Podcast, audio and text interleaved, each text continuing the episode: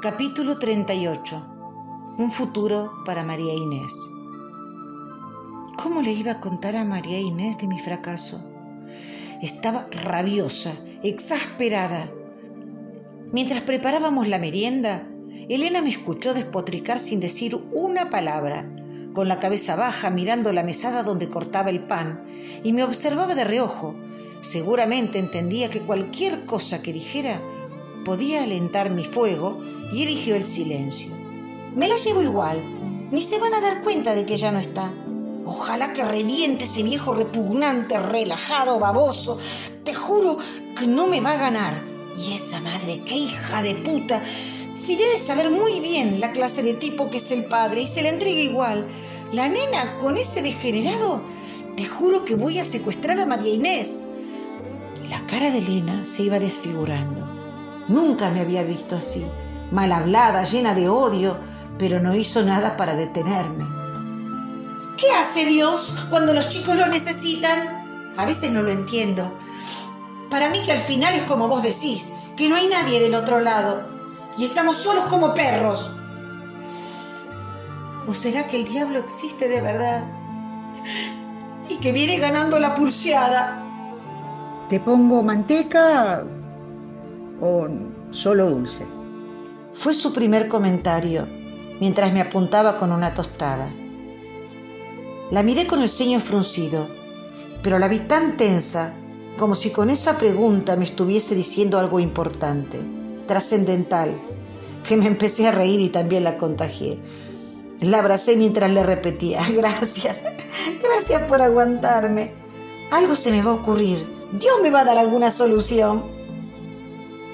Me había hecho bien el desahogo. Mientras merendábamos empezamos a rememorar los acontecimientos de la tarde y la risa se hizo eterna. Toda la adrenalina se disipó entre carcajadas. Elena estaba cansada y se acostó a dormir sin cenar. Mientras seguía bajando pavas tomando mate en la cocina, encontré la respuesta. El centro evangélico, ¿cómo no se me había ocurrido antes? Mi soberbia me había hecho una mala jugada. ¿Quién era yo para hacerme cargo de la vida de María Inés si apenas estaba dejando atrás mi adolescencia? Benito y Cristina ya la habían conocido el día que nos perdimos y sabían de su situación de abandono. Ese día la nena había disfrutado la cena y los juegos de sobremesa con los chicos. Sin ninguna duda, si todos se ponían de acuerdo, en el centro María Inés sería feliz. Me abrigué y desperté a Elena para contarle mi idea y avisarle que me iba a hablar con Benito. A pesar de estar medio dormida, trató de desalentarme, porque ya había anochecido y no entendía que pudiese irme a esa hora sin miedo por la montaña. Se ofreció a acompañarme a la mañana siguiente, pero yo no podía esperar. Agarré mi linterna y me fui. Hacía un frío descomunal. Había levantado un viento que ponía en pie toda la polvareda del camino y por más que llevaba la linterna encendida, su luz se difumaba en una nube de tierra. Andaba despacio, tanteando para no caer por la cornisa. Por fin, masticando polvo, llegué al centro.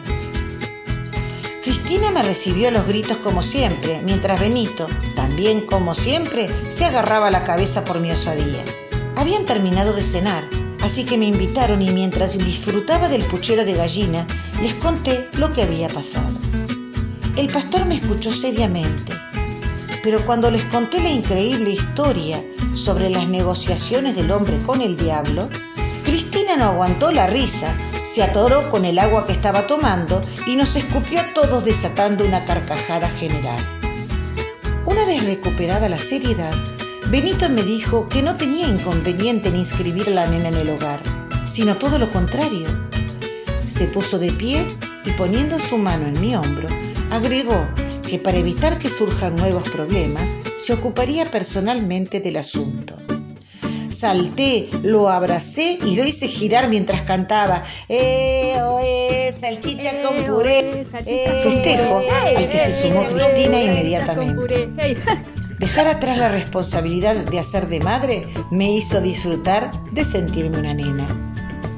La mañana siguiente, Benito pasó por casa a buscar los datos de los padres de María Inés y al atardecer ya los había visitado y tenía todo resuelto. Cristina vino a contarme, imaginaba que yo querría decírselo a la nena personalmente y se ofreció a acompañarme a lo de su madrina. La puerta del lastimoso ranchito. Inés abrió y quedó de pie aturdida al vernos. Reconocí el miedo en el brillo de sus ojos. Sabía que el encuentro con su padre podía haber tenido malos resultados. La madrina nos invitó a pasar. El piso de tierra, los muebles viejos y despintados, el colchón de lana rotoso tirado en el suelo frío donde dormía la nena, la voz de una anciana reclamaba atención desde un sucucho oscuro que podía ser la otra habitación. ¡Cuánta miseria! ¿Por qué? Me consolé sabiendo que el destino de Inés podía cambiar. Le conté la novedad. Estaba tan asombrada que casi no podía hablar tardó unos minutos en comprender la trascendencia de lo que estaba sucediendo. Sus ojos y sus blanquísimos dientes brillaron festejando el futuro. Ese mismo lunes María Inés comenzó su nueva vida.